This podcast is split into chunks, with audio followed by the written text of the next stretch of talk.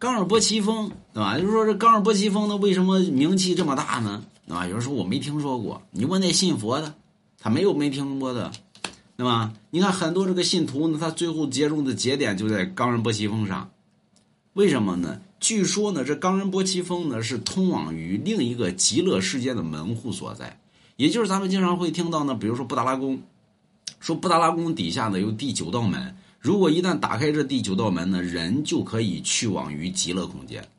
那么当年呢，那布达拉宫呢，那咱说句难听话，那是国家保护保护单位，对吧？那你现在想找去你也找不着。那还有其他地方呢，就是冈仁波齐峰。所以据说呢，当年呢有高僧。亲眼见到过冈仁波齐峰上那第九道门打开过，里边是一个极乐世界，全部是金子，那么在里边不愁吃不愁喝，天天就知道讲法念经。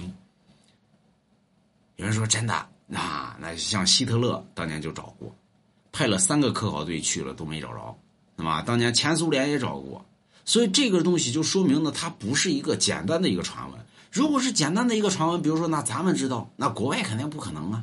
这个东西全世界都知道，对吧？在冈仁波齐峰上有通往于极乐空间的门户。你比如说，尼泊尔也知道。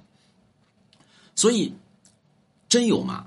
你问那信徒，那信徒说，只有你的佛法造诣达到极高境界的时候，那冈仁波齐峰上那道门你才能够看到，那么，当然你能不能进去就两说了。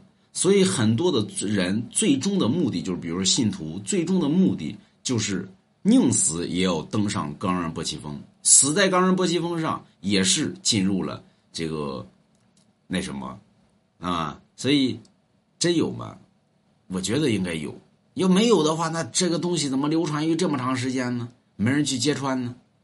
假的东西肯定会被人揭穿呀，对吧？那传说了这么长时间呢？有可能真有，所以你没事登一下冈冈仁波齐峰上看一下，那么买王家一幅字画，对不起官方，错了，是。